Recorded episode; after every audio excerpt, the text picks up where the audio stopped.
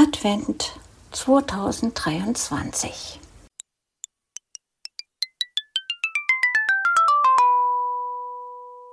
Kalenderblatt 9.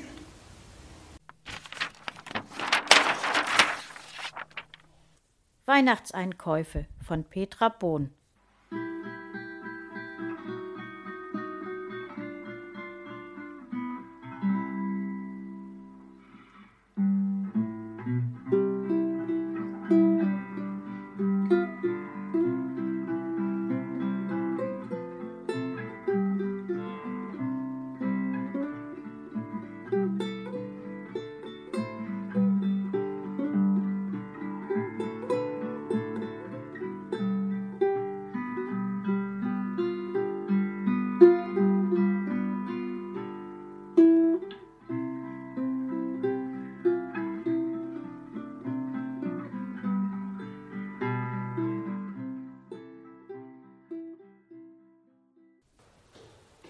Der elfjährige Lukas rannte die Treppen des Mehrfamilienhauses, in dem er wohnte, hoch und blieb schwer atmend im zweiten Stock vor der Tür auf der rechten Seite mit dem Namensschild Andresen stehen. Er stellte die für so einen zierlichen Jungen wie er es war, doch schwere Einkaufstüte ab und legte seinen rechten Zeigefinger auf den Klingelknopf, der sich links neben der Tür an der Wand befand. Er ließ ihn drauf liegen, bis die Tür aufgerissen wurde. Kannst den Finger wieder runternehmen, meinte seine kleine Schwester, ein sechsjähriges Mädchen mit schulterlangen, blonden, leicht gewellten Haaren. Aus dem Inneren der Wohnung rief die Mutter Ich hab dir schon so oft gesagt, du sollst nur kurz klingeln. Wir sind doch nicht schwerhörig. Oh, was hast du denn da in der Tüte? Neugierig streckte Lena, das Schwesterlein, die Händchen aus. Finger weg. Ist alles für Weihnachten. Rasch griff der Junge nach der Tüte und schleifte sie hinter sich her in die Wohnung. Tür zu, es zieht, ertönte die Stimme der Mutter. Sie kam aus der Küche in den Flur und starrte abwechselnd auf Lukas und die Tüte. Sie war eine gut aussehende Frau von 37 Jahren. Sie war schlank, hochgewachsen und ihr Haar war ebenso blond wie das ihrer Tochter, allerdings noch ein wenig länger und hinten zu einem Zopf zusammengebunden. Sie hatte rehbraune Augen, die meist sanftmütig in die Welt blickten. Ihr rundes Gesicht passte eigentlich nicht so ganz zu der schlanken Figur. Was ist das? fragte sie und zeigte auf die Tüte. Ich habe Weihnachtseinkäufe gemacht. Geheimnis. Lukas machte eine wichtige Miene. Und woher hast du das Geld dafür gehabt? fragte die Mutter erstaunt. Von Papa. Oh, du warst bei Papa? Lena machte ein enttäuschtes Gesichtchen. Er hat mich gestern nach der Schule abgeholt und wir sind ein bisschen über den Jahrmarkt gebummelt. Das ist unfair. Lena standen Tränen in den Augen. Da hat deine Schwester recht. Er hat schließlich zwei Kinder und nicht nur eins. Dem werde ich was erzählen. Nun bring das Zeug weg. Wir wollen gleich essen. Die Mutter ging zurück in die Küche. Lena stand leise schniefend im Flur an die Wand gelehnt. Will auch auf den Jahrmarkt. Und Geld will ich auch haben für Weihnachtseinkäufe, schluchzte sie. Hör auf zu heulen. Das Geld ist ja für uns alle gewesen. Davon habe ich nette Weihnachtsgeschenke eingekauft, sagte Lukas und schleppte die Tüte in sein Zimmer. Dort verstaute er sie vorerst im Kleiderschrank. Später würde er alles nochmal unter die Lupe nehmen. Dann saßen sie, Mama, Lena und Lukas in der Küche am Tisch beim Mittagessen. Es gab Spaghetti mit Hackfleischsoße, das Lieblingsgericht der Kinder. Lena schniefte immer noch vor sich hin. Nun ist's gut, Lena, iss jetzt. Freust du dich denn gar nicht? Du hast dir doch Spaghetti gewünscht, sagte die Mutter. Doch, ich freue mich, aber ich will auch Weihnachtseinkäufe machen. Lena schluchzte auf. Du kriegst nachher ein bisschen Geld und dann gehst du einkaufen. In Ordnung? In Sekundenschnelle verwandelte sich das weinerliche Gesicht des Mädchens in ein strahlendes. Wie geht's Papa denn? fragte die Mutter mit Blick zu Lukas. Hat er eine neue Flamme? plapperte Lena dazwischen. Lena! Die Mutter sah ihre Jüngste mahnend an. Papa hat wieder Arbeit. Ach, interessant. Was denn? Er sagte, darüber möchte er noch nicht reden, gab Lukas zur Antwort. Damit beschäftigt, Spaghetti auf die Gabel zu rollen, was ihm nicht recht gelingen wollte. Na, was das wohl schon wieder für eine Arbeit ist, der wandert noch mal ins Gefängnis, wenn der so weitermacht. Die Mutter schüttelte verständnislos den Kopf. Kommt Papa ins Gefängnis? fragte Lena mit vollem Mund. Quatsch. Iss du mal lieber deine Nudeln und sei still. Du hast mir gar nichts zu sagen. Provozierend sah Lena ihren großen Bruder an. Und eine neue Flamme hat er auch, entfuhr es Lukas, dem leider etwas zu spät einfiel, dass er darüber nicht sprechen sollte. So? Hast du sie gesehen? Nein, Mama. Bin mir auch gar nicht so sicher, ob das stimmt, stammelte Lukas. Nach dem Essen verschwand er sofort in seinem Zimmer. Das Rufen der Mutter, er solle doch bitte noch das Geschirr abspülen, ignorierte er. Nachdem er die Zimmertür von innen abgeschlossen hatte, damit sein neugieriges Schwesterlein ihn nicht stören konnte, zog er die Einkaufstüte aus dem Kleiderschrank hervor. Er kippte den Inhalt einfach auf dem Fußboden aus. Aber dann machte er große Augen. Völlig verwirrt sah er auf die am Boden liegenden Teile. So etwas hatte er doch gar nicht eingekauft. Rasierwasser, Socken, eine Flasche Schnaps, Pralinen, ein dickes Buch, eine Taschenlampe und fünf Tafeln Schokolade. All das lag vor ihm. Kein Wunder, dass die Tüte so schwer gewesen war. Er hatte sich noch gewundert über das Gewicht seiner eingekauften Sachen. Eine Flasche Parfum für Mama, eine kleine Spieluhr für Lena und sich selbst hatte er natürlich auch bedacht, nämlich mit einer neuen Tastatur für den Computer. Für mehr hatte das Geld nicht gereicht. Es hätte ihm auffallen müssen, dass da was nicht stimmen konnte. Aber er war so aufgeregt und voller Vorfreude gewesen, was seine Lieben zu den Geschenken sagen würden, dass er keinen Blick mehr in die Tüte geworfen hatte. Er hatte eine verkehrte mit nach Hause gebracht. Aber wo waren nun das Parfum, die Spieluhr und die PC-Tastatur? Gut, er könnte sich die Taschenlampe nehmen. Schokolade und Pralinen wären für Mama und Lena geeignet, und vielleicht könnte man auch noch das Buch gebrauchen. Lukas nahm es vom Boden hoch und schlug es auf. Da fiel ihm eine Brieftasche entgegen. Oh, auch das noch. Das war ja spannend. Der Junge ließ das Buch achtlos wieder zu Boden fallen und untersuchte die Brieftasche. Er pfiff durch die Zähne, als er die vielen Geldscheine sah. Dann gab es noch etliche Fächer, in denen Karten steckten. Lukas sah sich die Karten an und entdeckte den Personalausweis des Brieftaschenbesitzers. Nun hatte er die Adresse und konnte all das Zeug samt der Brieftasche hinbringen. Dort war ja dann sicher seine Einkaufstüte gelandet. Hastig packte er alles wieder ein, zog sich die dicke Winterjacke an, denn draußen war es eisig kalt. Dann verließ er das Zimmer. Wo bringst du die Sachen hin? Lena lungerte im Flur herum. Hast du Langeweile? Geh spielen, bin gleich wieder da. Und schon war der Junge aus der Wohnung raus. Er rannte die Treppen nach unten, hörte seine Schwester noch brüllen Ich will mit. Aber darauf reagierte er nicht. Zur Birkenallee musste er gehen. Er wusste, dass die in einem noblen Viertel der kleinen Stadt lag. Bis er dort angekommen war, hatte er einen Weg von circa einer halben Stunde Dauer zurückzulegen. War nicht gerade ein Vergnügen mit der schweren Tüte. Ab und zu blieb er stehen und setzte sie ab. In der Birkenallee angekommen, suchte er dann nach der Hausnummer 33. Als er vor der Tür der schicken Villa stand, klopfte sein Herz schneller. Zaghaft drückte er auf den Klingelknopf. Nur ganz kurz, nicht so, wie er das zu Hause getan hatte. Schritte näherten sich bedächtig. Es schienen Schritte eines Mannes zu sein. Dann wurde die Tür geöffnet. Vor dem Jungen stand ein etwas rundlicher Herr um die vierzig Jahre, der den Lukas völlig entgeistert ansah. Entschuldigen Sie die Störung, stammelte Lukas. Ich hab heute eingekauft und eine falsche Tüte mit nach Hause genommen. Es sind Ihre Sachen drin. Der Mann stand nur da, schwieg und sah den Jungen mit weit aufgerissenen Augen an. Was ist denn mit Ihnen? Ich will Sie nicht ärgern, aber das sind wirklich Ihre Sachen. Ihre Brieftasche ist auch dabei. Na, dann komm mal rein, mein Junge, sagte der Mann mit etwas belegter Stimme. Er führte Lukas durch einen langen Flur, von dem links und rechts etliche Räume abgingen, geradeaus ins Wohnzimmer. Dort saß eine dunkelhaarige Frau, die etwas jünger als der Mann zu sein schien, auf dem Sofa. Sie sprang sofort auf und rief Marco, was machst du denn hier?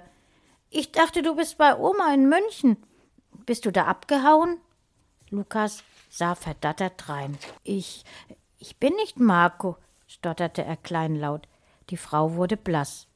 Der Mann drückte sie zurück auf das Sofa. Er schien sich wieder gefasst zu haben. Der Junge bringt unsere eingekauften Sachen. Die Tüten scheinen vertauscht worden zu sein. Gib mal her, Kleiner. Wie heißt du eigentlich? Lukas. So? Du siehst genauso aus wie unser Marco. Darum ist meine Frau so durcheinander. Setz dich doch, Lukas. Kriegst auch gleich deine Sachen zurück. Weiß gar nicht, wie das passieren konnte. Das hätten wir doch schon am Gewicht merken müssen, dass es nicht unsere Tüte war, die wir vom Einkaufen nach Hause trugen. Aber meine Frau und ich hatten uns etwas gezankt.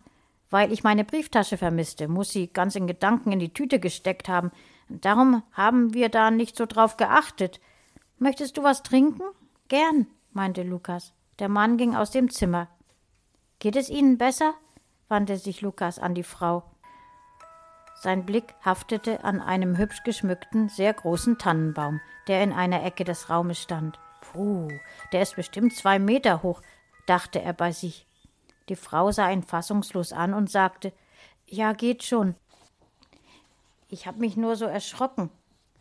Ich dachte, unser Marco sei eben ins Zimmer gekommen. Dabei ist er doch weit weg. Du siehst genau wie er aus. Vielleicht bin ich ja der Zwillingsbruder, das hatte Lukas scherzhaft gemeint, aber die Frau zuckte zusammen. Als der Mann mit einem Glas Limonade zurückkam und es vor Lukas auf den Tisch stellte, sprach sie ihn an Sag mal, Schatz, kann es sein, dass Marco einen Bruder hat? Du weißt doch, Kleines, dass er ein Findelkind ohne Namen war. Wie soll ich das wissen? Man hat ja nie Angehörige ausfindig machen können.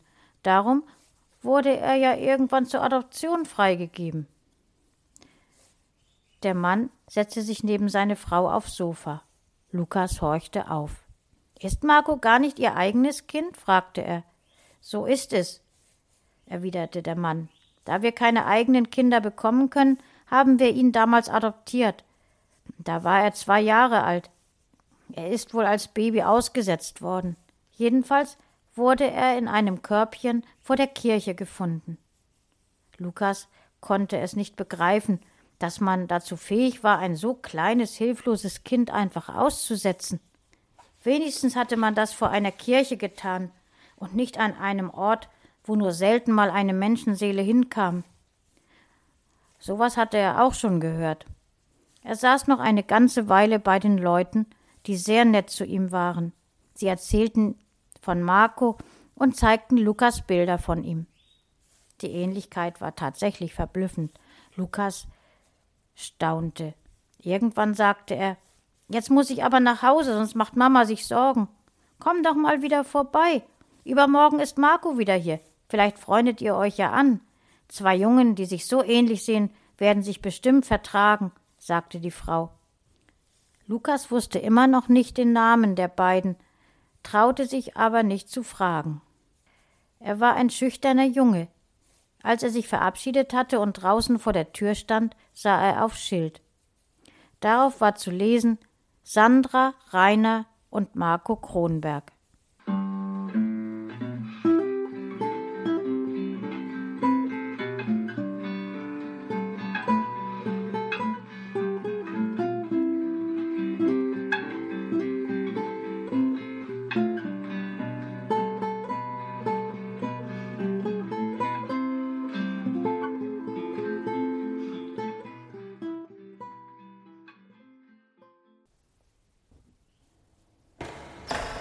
Wo warst du denn so lange? fragte die Mutter, als sie ihm die Tür öffnete. Mama, ich habe was ganz Verrücktes erlebt. Nun komm erst mal rein. Hast ja schon wieder eine Tüte in der Hand. Aber jetzt die richtige. Die Mutter sah ihn verwirrt an. Erzähle ich dir gleich. Bring nur eben die Sachen weg. Lukas war froh, dass Lena in ihrem Zimmer spielte. Sie war manchmal eine kleine Nervensäge. Das konnte er jetzt nicht gebrauchen. Als er dann mit der Mutter in der Küche zusammensaß, erzählte er, was er bei den Kronbergs erlebt hatte. Je mehr er erzählte, umso nervöser wurde die Mutter. Plötzlich wurde aus ihrem sonst so sanften Blick ein ganz hektischer. Sie wurde immer blasser und fing an zu zittern. Was ist denn, Mama? Sie sprang auf. Wo wohnen diese Leute? fragte sie, während sie in den Flur ging und ihre Jacke von der Garderobe nahm. Lukas nannte die Adresse. Was willst du denn dort? fragte er. Später, Junge. Pass bitte auf die Kleine auf. Bin bald wieder da, werde das Auto nehmen. Als die Mutter fort war, ging Lukas nachdenklich ins Wohnzimmer. Er verstand überhaupt nichts mehr. Zuerst die Kronbergs mit ihrem merkwürdigen Verhalten und nun auch noch die Mutter. Der Junge ging zum großen Wohnzimmerschrank und zog die Schublade mit den Weihnachtssachen raus. Darin gab es wahre Schätze, hübsche Figuren, glänzende Kerzenleuchter, Tischdecken und den Schwibbogen mit dem Motiv von der Geburt Christi. Der war das Schönste. Vorsichtig hob Lukas ihn hoch, ging zum Fenster und stellte ihn auf die Fensterbank. Als er ihn zum Leuchten gebracht hatte, setzte er sich auf die Couch und blickte gedankenverloren in die zehn Lichter. Da kam Lena ins Zimmer. Oh, du hast ja den Bogen hingestellt. Wie schön der leuchtet. Und die netten Figuren. Sie ging drauf zu und berührte das Jesuskind. Lenchen nicht. Wenn da was kaputt geht, schimpft Mama.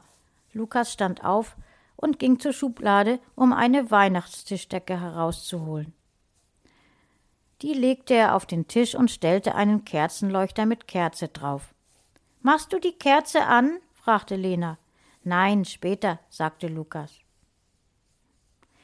Er fand, dass es höchste Zeit war, Weihnachtsstimmung in die Wohnung zu lassen. Einen Moment später saßen die beiden Kinder auf der Couch und sangen Weihnachtslieder. Sie bemerkten es gar nicht, als die Mutter die Wohnungstür aufschloss. Erst als sie den Raum betrat, hielten sie erschrocken inne mit ihrem Gesang. Schön habt ihr gesungen, sagte die Mutter und setzte sich in den Sessel gegenüber von der Couch, so dass die Kinder sie gut ansehen konnten. Sie war verändert, das spürte Lukas sofort. Hört mal her, ihr zwei. Ich möchte euch eine Geschichte erzählen. Oh, das ist prima. Ist sie spannend? Lena sah erwartungsvoll die Mutter an. Ja, ich denke, sie ist spannend für euch. Eigentlich solltet ihr sie erst hören, wenn ihr erwachsen seid, aber es hat sich etwas ereignet, was mich dazu gebracht hat, sie jetzt schon zu erzählen. Die Mutter setzte sich gerade hin und begann mit der Geschichte. Das ist lange her, Damals gab es dich noch gar nicht, Lenchen. Und du, Lukas, warst noch ein Baby. Es war ein schöner Sommertag. Ich legte dich in den Kinderwagen und schob dich nach draußen in den Garten. Aber in dem Wagen hast nicht nur du gelegen, da lag noch ein zweiter Junge, dein Zwillingsbruder. Ich ließ euch beide allein, ging ins Haus, um das Frühstücksgeschirr abzuwaschen. Als ich später in den Garten zurückkam, um euch reinzuholen, lag nur noch ein Junge im Wagen. Das warst du, Lukas. Dein Bruder war weg. Ihr könnt euch sicher vorstellen, dass ich ganz verzweifelt war. Die Polizei wurde eingeschaltet, aber es gab überhaupt keine Spur von Jan, so hieß euer Bruder. Er blieb verschwunden, bis heute. Euer Papa und ich haben auf eigene Faust gesucht, ohne Erfolg. Seltsamerweise war es nicht bis zu uns durchgedrungen, als acht Monate später im Nachbarort ein Findelkind entdeckt wurde. Ich verstehe das gar nicht, denn das muss doch durch die Presse gegangen sein. Der Mensch, der damals unseren kleinen Jan entführt hatte, war wohl irgendwann mit dem Kind überfordert gewesen und hat es ausgesetzt. Tja, nun ist die Geschichte fast zu Ende. Wie es aussieht, scheint sie ein gutes Ende zu haben. Ich glaube, ich habe Jan gefunden.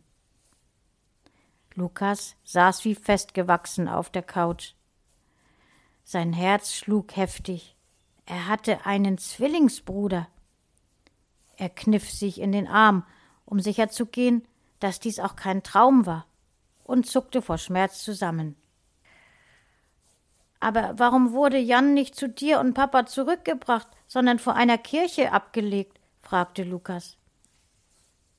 Vielleicht wusste der Entführer nicht mehr, wo er ihn hergeholt hatte, oder er traute sich nicht, oder aber er wollte sich beim lieben Gott entschuldigen, meinte die Mutter. Wo ist der Jan denn? Oder hast du dir die Geschichte ausgedacht, wollte Lena wissen. Die Geschichte ist wahr, antwortete die Mutter. Jan heißt jetzt Markus, stimmt's? Ja, Lukas, so ist es. Eigentlich hast du ihn ja gefunden. Das war die falsche Einkaufstüte, die mir den Weg gezeigt hat, meinte Lukas. Das sollte wohl so kommen, vermutete die Mutter und stand vom Sessel auf. Und was wird nun? Kommt der Jan zu uns zurück? fragte Lukas aufgeregt. Schon immer hatte er sich einen Bruder gewünscht und war damals enttäuscht gewesen, als statt des erhofften Jungen ein Mädel zur Welt gekommen war. Er hatte sie ja lieb, die Lena, aber mit einem Bruder konnte man doch viel mehr anfangen. Jetzt müssen wir erst mal beweisen können, dass er wirklich mein Kind und euer Bruder ist. Ich habe keine Zweifel, aber selbst wenn das so ist, bleibt er wohl bei seinen Adoptiveltern. Er heißt jetzt Marco Kronberg, aber bestimmt werdet ihr euch besuchen. So, nachdem ihr angefangen habt, weihnachtliche Stimmung in das Zimmer zu zaubern, dürft ihr gern weitermachen. Und morgen holen Lukas und ich einen Tannenbaum. Darf ich dann mit? Ja, du machst deine Weihnachtseinkäufe, während dein Bruder und ich den Baum besorgen. Lena tanzte jubelnd durchs Zimmer. Es stellte sich raus, dass Marco tatsächlich der Zwillingsbruder von Lukas war. Die beiden Jungen hockten nun fast jeden Tag zusammen, mal bei den Kronbergs, mal bei den Andresens, mal ganz woanders. Einmal fragte Lukas den Marco, sag mal, warum sind wir uns eigentlich nicht schon vorher begegnet? Du wohnst doch gar nicht weit weg. Wir sind vor kurzem erst hergezogen, gab Marco dazu Antwort. Und wie fühlte sich die kleine Lena nun mit zwei Brüdern? Sie war unendlich stolz.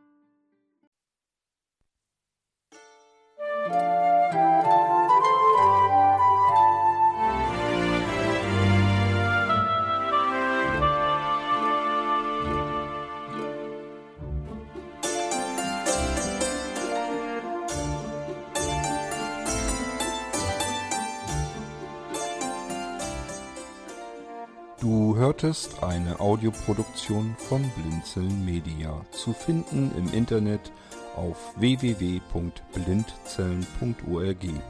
Blinzeln schreibt man in unserem Fall immer mit einem D in der Mitte. Wenn du uns gerne kontaktieren möchtest, so geht das einerseits per E-Mail an podcast.blindzellen.org oder du verwendest dafür unser Kontaktformular auf unserer Homepage direkt zu finden unter kontakt.blindzellen.org.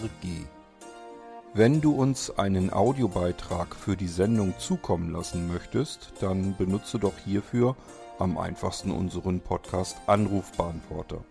Den erreichst du im deutschen Festnetz unter der Telefonnummer 05165 439 461. Und wenn du aus dem Ausland anrufst, dann ersetze einfach die vorangegangene 0 gegen die Ländervorwahl für Deutschland. Das ist die 0049. Wir freuen uns über Lob, Kritik, eine Rezension oder Bewertung unserer Audioproduktion dort, wo du sie gehört hast. Konnten wir dich hiermit gut unterhalten und informieren? Du findest bei Blinzeln zahlreiche weitere Audioproduktionen aus allen Bereichen und zu allen Themen. Entweder bei uns auf der Homepage www.blinzeln.org oder dort, wo es Podcasts gibt.